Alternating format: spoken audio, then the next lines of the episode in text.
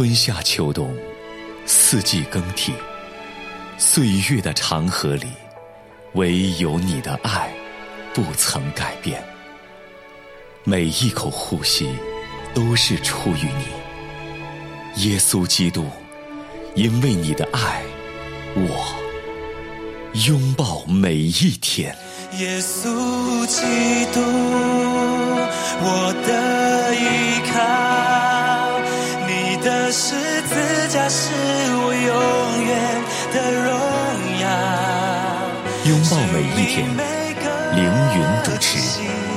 都是属于你。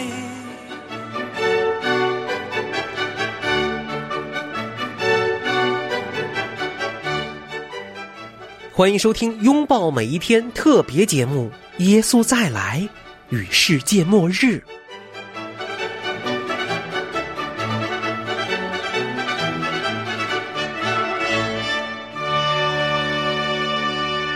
您现在收听的是良友电台的《拥抱每一天》，我是凌云，大家好，我是永恩。欢迎收听《拥抱每一天》特别节目《耶稣再来与世界末日》。亲爱的听众朋友，在昨天永恩和凌云和你谈到但以理从天使加百列所得到的启示，七十个七的启示，这七十个七的含义是什么呢？在昨天我们已经讲过了，七十个七分成三个阶段，第一个阶段就是七个七年，第一个七个七年，对，七七四十九年，对。啊，那是从尼西米重建耶路撒冷城墙的那天算起。啊，那个时候算起哈，嗯，啊，我们再说一次哈，啊，尼西米呢，在圣经中记载，他重建耶路撒冷的城墙花了五十多天。五十二天啊、啊，但是呢，他还要花几十年的时间呢、来清除那些的断壁残垣等等。那么要啊修造很多的基础设施建设。啊，对对对对，嗯，道路啊，对对啊，沟渠啊等等的哈，嗯。所以呢，重新建造耶路撒冷的时间是四十九年。那第二个阶段是六十二个七年。我们来看但以理书九章二十六节，过了六十二个期，那受膏者必被剪除，一无所有，必有一王的名来毁灭这城和圣所，至终必如洪水冲没，必有征战，一直到底。荒凉的事已经定了。那我们昨天谈到，从耶稣骑驴进入耶路撒冷，被他们欢呼奉主名来的是应当称颂的。当大家在那里欢迎耶稣基督的时候，从那一天开始到最后一个期，这是一段被间隔的冻结期呀、嗯，就是说你不知道多长时间对，被冻结的，不算在里面的。嗯，但是在这个所谓的冻结期里头，发生什么事呢？有几件大事。第一件事就是，我们不是说耶稣骑驴进入耶路撒冷吗？对，然后过几天，耶稣就被定钉十字架了嘛。所以第一件事就是，那受膏者被剪除啊哇哦，啊啊，就是讲耶稣基督会为我们而死嘛。啊嗯，所以就是但以理书九章二十六节那里，那受膏者必被剪除。对，然后呢，还有另外一件事是什么呢？必有一王的民来毁灭这城和圣所。但以理书九章二十六节，对，那是指的谁的王的名来毁灭这城和圣所？是指公元七十年的对，那个事件吗？是指公元七十年，提罗马的太子也是将军提多、哦啊，来攻打耶路撒冷，以色列人呢死了一百多万。是不是有一本书《耶路撒冷三千年》中间就描述到了这个场哎景？，应该都会有，包括在里头的啊。然后呢，在这个第二个阶段到第三个阶段之间，哈啊，六十九个期跟最后一个期之间，还发生了什么事呢？教会时期，嗯，耶稣升天了嘛，啊，对，教会就建立、建立，啊嗯、也慢慢的建立起来。从亚洲对吧？哈，对到欧洲，然后又渐渐的传遍整个世界。所以这段时间是主耶稣设立教会，是教会时代开始，直到世界的末了啊，直到大灾难期间，是教会时代的开始，一直到最后一个期。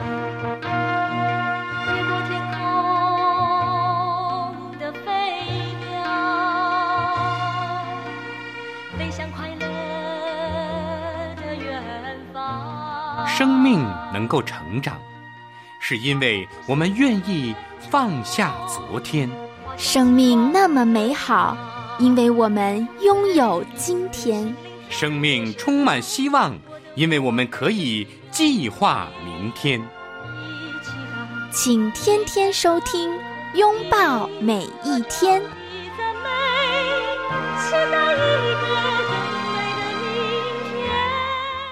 那我们来讲讲最后一个期，好，可怕的最后一个期的大灾难。嗯，在这时期啊，发生了很多可怕的事。七年的大灾难的前三年半哈、是从第一印耶稣揭开的第一印开始，一直到第六号的结束，这是属于前三年半。从第六号开始，一直到第七晚的结束，是后三年半的大灾难。嗯，哎呀，这个大灾难啊！请永恩来读一下《但尼理书》第十二章第一节。好，永恩用沉重的心情和大家读《但以理书》十二章第一节。那时，保佑你本国之名的天使长米迦勒必站起来，并且有大艰难。从有国以来，直到此时，没有这样的。你本国的民中，凡名录在册上的，必得拯救。是的，以色列人要遭遇极大的灾难，我们谈过了哈。嗯，啊，那个时候啊，哎呀，三分之二的人会被消灭，嗯，在战争中死亡，只剩下三三分分之一的人留。嗯。我们再来看马太福音二十四章二十一节，因为那时必有大灾难，从世界的起头直到如今，没有这样的灾难，后来也必没有。你看主耶稣说什么呢？从世界的开始到现在，没有这样的大灾难，以后也必没有。所以那个七年的大灾难呢是空前的。空前绝后的大灾难，嗯，很可怕。怪不得主耶稣说天势都要震动，那个时候连整个的天空所有的日月星辰都会发生极大的改变。怪不得人想起那将要临到世界的事，就都吓得魂不附体。那牧师，请问，那三分之一被存留下来的人，是靠着自己的能力存留的吗？还是被主保守的呢？我们刚才讲的那个三分之一是指以色列人哦，以色列人，嗯，啊，当然在那个七印的时候，揭开七印的时候，整个世界的人也会死的三分之一，嗯，那如在那个灾难当中。要在那灾难中，我们当然希望自己是能存留下来的。那我我不知道啊，就是说，当然，如果死了去见主面也是挺好的，但是，嗯、面对那样的大灾难，可能大家听到也会心里面人心惶惶，会害怕。那我们能做到的预备，除了我们今天讲到的，就是来信主。那如果真的到那日，我们要做什么呢？对于手无缚鸡之力的我们来说，要做什么呢？是是，躲起来吗？永恩现在就已经开始对，我已经 看起作用了。好，我们接下去会谈，再接下去我们就会谈到了。好好，希望这七年大灾难先这两天先别来，等我们听了牧师的分享之后，不会这么快，嗯，还不会这么快。我相信，我相信，我在开玩笑，啊我只是是在想说，我们真的是需要就是听到这样信息嘛，心里才有一个预备。所以哈、真的，耶稣这样的宣告，但以理书这样的经文，真是一个令人震惊的预言和宣告。那么，这既然是神所启示的，更是耶稣基督所讲的，当然是绝对正确，也一定会应验的，呀，绝对不是胡说八道的，对吗？嗯，好，那么讲到这七年的大灾难哦，七年的大灾难一灾比一灾严重。嗯，从七印到七号，又从七号到七晚啊，因为人呐、犯了太多、太严重、太可怕的罪了。我们会继续的看下去。嗯，所以这个印碗还有这个号，它都是代表了灾难中间会发生的可怕的事件。是我们接下去就会看到，好啊就是七印嘛，耶稣揭开七印，一个印一个印的揭，揭开七个印，每一个印被揭开的时候，都会发生一些事情啊，发生一些大事。七印结束之后，就到七号，七个天使吹号，第一号、第二号吹的时候，每一个号吹响的时候，都会发生一些大事。是最后是七个碗，越来越严重。是，这是七年的大灾难。人类因为犯罪，积蓄了神无比的愤怒，神将他的愤怒倾倒下来，重重的惩罚这些作恶的人。当然，我们以后还会讲到还有什么其他的目的，为什么神会让大灾难来发生？好，那我们接下来来看看一下，在这个大灾难的时候会发生的一些事情。这个三年半哦，在但以理书十二章七节讲到，这个大灾难的期间是一载、两载、半载，嗯，就是三年半吧啊。在启示录十一章二节，还有十三章五节提到了四十二个月。哦，启示录十一章三节六节提到一千两百六十日，嗯，他们的意思都是一样的，都是三年半。哦，就这一载、二载、半载和四十二个月和一千二百六十日都是一样的，嗯都是一样的都是嗯指那个后三年半，后三年半那个更可怕的大灾难。嗯前三年半已经很可怕了，后三年半更可怕。那么，当我们在讲到这个七年里头的大灾难的时候，我们先来谈谈到底会发生什么事。首先呢，我们要谈到的就是在这当中啊，敌基督会兴起。但我们要进入这个七年的大灾难所发生的事情之前啊，我想我们先来谈一件我们必须先了解的事情。因为呢，比方说，在这个前不久啊，在哈马斯不是攻击以色列人嘛？对，发生的战事。对当时很多人呐、就会在想着，不知道如果这个战事啊啊、整个中东的国家都介入的话，然后再引起美国啊、俄罗斯啊、伊朗啊都一起介入的话，会不会引发成世界大战？嗯啊，大家可以放心，世界大战还不会发生。哦，因为在这七年的大灾难，这个世界大战要发生之前呢、首先有一件事情必须先要完成，嗯就是以色列人耶路撒冷的圣殿要重建。哦，这件事情必须要先发生，嗯才能够跟着发生很多大灾难期间的事情。为什么这么说呢？因为这是圣经的预言。为什么我们会说这个耶路撒冷的圣殿一定要先重建，才会接着发生这些的大灾难的事件呢？因为圣经有这样的预言。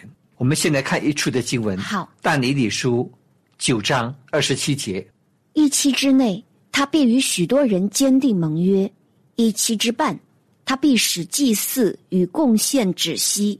那行毁坏可憎的如飞而来，并且有愤怒倾在那行毁坏的身上，直到锁定的结局。好，这些经文的意思就是说，一期之内啊，他必与他是指敌基督，必与许多人签订盟约。哦，什么盟约呢？那个时候，这个敌基督，嗯他会成为整个世界性的政治军事的领袖，嗯哼，会带领整个世界的人看到他的魅力、他的领导力、他的能力。嗯然后呢，他会使以色列人啊，嗯能够跟所有的国家，特别是跟这些伊斯兰国家签订盟约啊。这样的话，以色列人就能够来建立圣殿。为什么以色列人一定要建立圣殿呢？为什么这个圣殿必须先被建起来，才会发生这些大灾难的其他的事件呢？首先呢，我们来看几处的经文哈。是，刚才但以理书的那节经文也提到说，那行毁坏可憎的站在圣地，站在圣地的意思就是讲他站在圣殿，自称为神。我们来看看帖撒罗尼迦后书二章一到四节，弟兄们，论到我们主耶稣基督降临和我们到他那里聚集，我劝你们，无论有灵、有言语、有冒我的名书信，说主的日子现在到了，不要轻易动心，也不要惊慌。人不拘用什么法子，你们总不要被他诱惑，因为那日子以前必有离道反教的事，并有那大罪人，就是沉沦之子显露出来。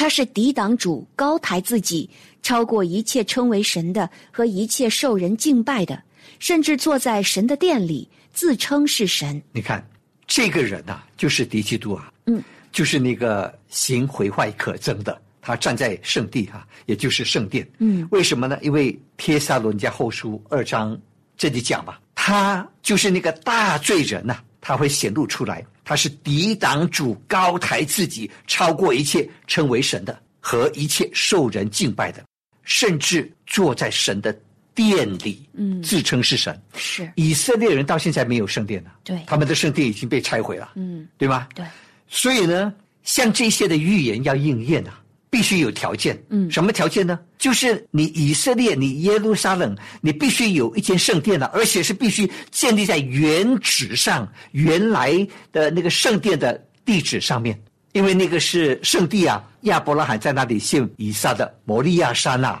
啊。所以呢，这个人呐、敌基督将来会在这个圣殿里面自称为神呐、他本来跟以色列人签订的盟约，嗯，帮助以色列人跟其他的国家签订的和平的盟约，但是过了三年半之后呢，嗯，他就撕毁那个合约了，撕毁那个盟约了，就翻脸了。过去是一个和平之君啊、现在他就带领很多的国家要来消灭，要来对付以色列人，甚至在殿里自称我就是神，他自称他就是神啊。所以这个圣殿一定会被建起来。还有，我们来看马拉基书第三章第一节，万军之耶和华说：“我要差遣我的使者在我前面预备道路，你们所寻求的主必忽然进入他的殿。立约的使者就是你们所仰慕的，快要来到。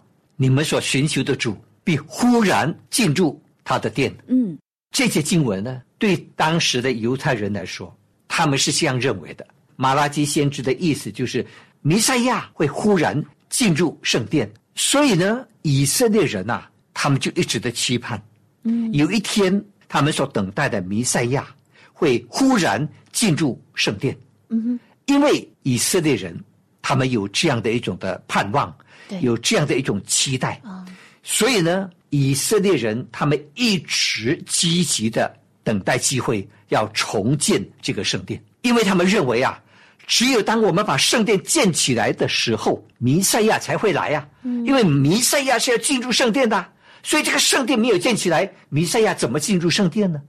啊哈，啊，对，所以以色列人他一定会想方设法的积极的建造圣殿。对嗯但是他们会遇到一些困难，因为呢，在现在这个圣殿山的上面还有两座的清真寺，奥马清真寺和阿克萨清真寺。啊，你知道这个圣殿山啊，它是属于三大宗教：犹太教、基督教、伊斯兰教的圣地。所以你可以想象，非啊常的重要。对，非常的重要。那怎么办呢？犹太人他们又想方设法的一定要重建圣殿，那你又已经有两座的清真寺，你难道把他们的清真寺给拆了吗？嗯，呃，所以很多人就在想，如果真的以色列人要在这个圣殿山上建造圣殿的话，势必引起战争啊。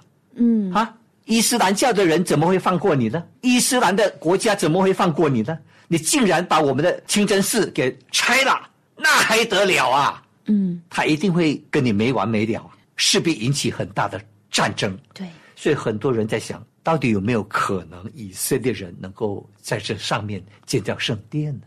有可能吗？永恩？预知后事如何，且看时间分解。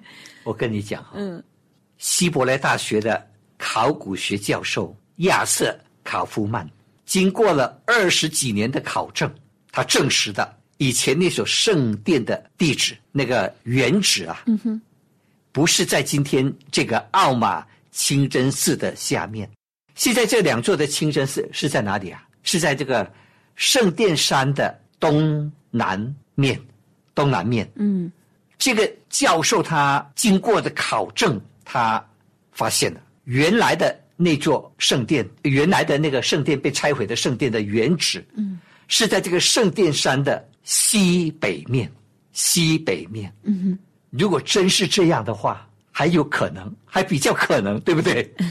我不必拆掉你的清真寺啊，嗯，我就在我自己这个地方来建立我的圣殿呢、嗯哼，我想这是很有可能的。嗯而且还有一件事情要解决，你知道哈、你要建立的圣殿，你还要有很多的圣殿的仪式啊。嗯哼，其中一件事他们必须做的是什么呢？要找到红母牛。哦，民数记第十九章第一节到第十节，我们来看民数记第十九章一到十节。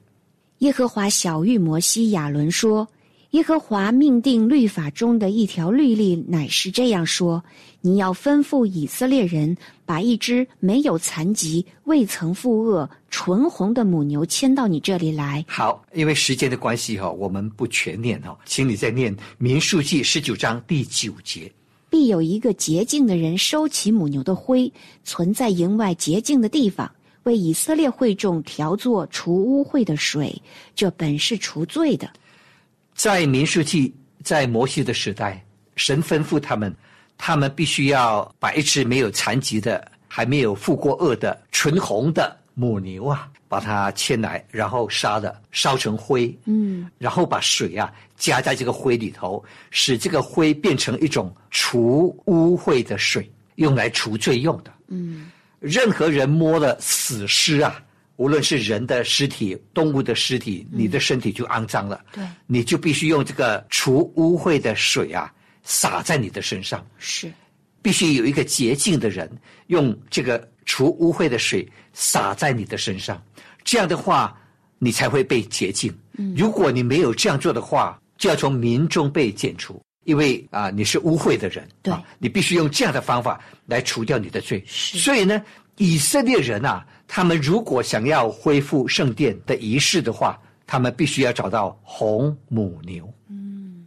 在几千年的人类的历史上，红母牛只出现过九只哦，啊。在一九九七年哦，以色列人他们培育了、养育了一头的 Melody 的红母牛，嗯哼，但是呢，后来它的啊尾尖呐、长出了一撮的白毛，结果失败了。嗯，他们必须要纯红母牛，整只哦没有任何瑕疵。都是红色的，嗯。不能够有任何其他的颜色，嗯哼，所以就不行了。嗯，但是呢，这几年罕见的全红色的母牛，从美国的德州的农场被运到了以色列。哇哦，接受这些母牛的机构是以色列的圣殿研究所。嗯，以色列已经准备好了几乎所有需要的材料和装饰，而且正在培训立位人担任祭司，并且他们已经开始在规划基础的建设。嗯这个圣殿的基础的建设，你看到吗？嗯哼，啊，很奇妙吧？是，太奇妙了。所以啊，当这个圣殿呢开始建起来的时候，我们才可以说，这个世界末日啊，七年的大灾难即将开始了。因为呢，这个圣殿建起来之后，到了七年大灾难的一半的那个时间，敌基督就会开始露出他的真相，开始来攻击，要消灭以色列人。嗯而且那个时候，呃，神就会在七年的大灾难当中，重重的惩罚敌基督假先知和所有跟随这些敌基督假先知的人。嗯。所以牧师在一开始，我不是问了您一个问题，我说马拉基书三章一节，他说我要差遣我的使者在我前面预备道路，你们所寻求的主忽然进入他的殿。那刚开始我说差遣使者在前面预备道路，是指的施洗约翰吗？可以这么说，那你们所寻求的主忽然进入他的殿，是指着七年大灾难主的第二次再来说的吗？嗯，应该是指耶稣第一次来的时候，耶稣不是常常到圣殿去吗？对，对吧嗯因为呢，讲到耶稣再来的时候，没有讲到他进入他的殿。，OK。所以这里讲到的必忽然进入他的殿，我们刚才讨论的是，所以这些犹太人他们一直期望的就是他们所盼望的弥赛亚要再次的进入他的殿，就是那些不承认耶稣是弥赛亚的人，他们一直以这一节经文可能作为未来的那一个盼望，是这个意思是的吗？，是的哦，因为他们不相信耶稣是弥赛亚嘛，嗯。所以他们一直在期待嘛，期待到今天还在期待弥赛亚来嘛，嗯嗯嗯。所以要弥赛亚来，一定要先把圣殿给建起来呀。嗯，所以啊。也就是因着他们的那一份这一份渴望，这个圣殿的建立也是他们会积极去推行的。势在必行的事啊，而且这个正好也可以应验到后面，就是主的预言，就是会有圣殿被建立起来，而且那敌基督会进入那。圣殿，然后自称为神呐、自称为神。啊这些预言才会一一的应验啊。所以这个圣殿一定要建立起来，一定会建立起来，这些事情才会一一的成就啊。看到了这中间一环扣一环呐、是的，是的，嗯嗯嗯会复杂吗？嗯，现在理顺了一点儿，也希望我们的听友朋友大家也能够慢慢的有更加的清晰哈。嗯，好好的，那我们明天就会开始讲这个七年大灾难期间所发生的事。好嗯好，亲爱的听众朋友，感谢您收听今天的《拥抱每一天》，我是凌云，我是永恩。明天我们空中再相会。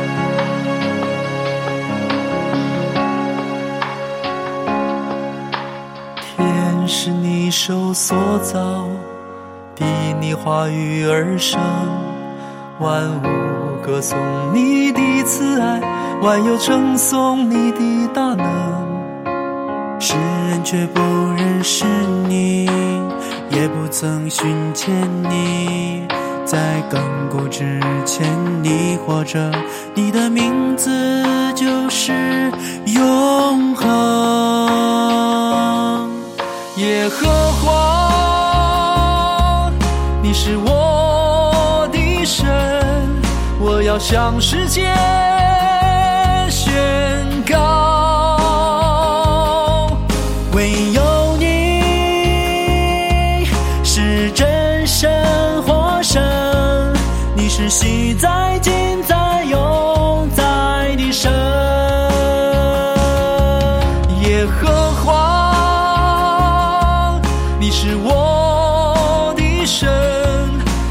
向世界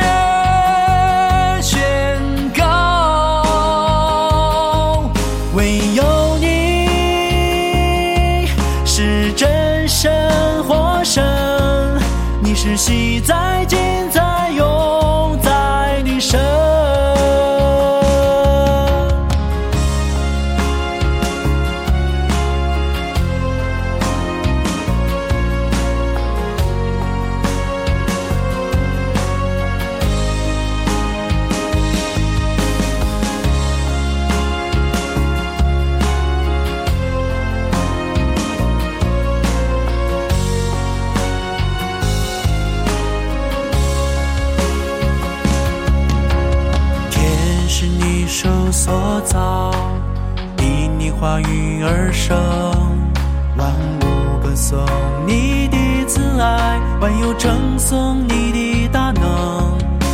世人却不认识你，也不曾寻见你，在亘古之前你活着，你的名字就是永恒。耶和华，你是我的神，我要向世界宣告，唯有你是真神活神，你是昔在今在永在的神。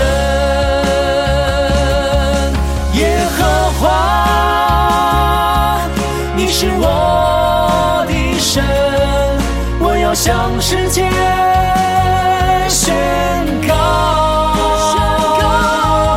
唯有你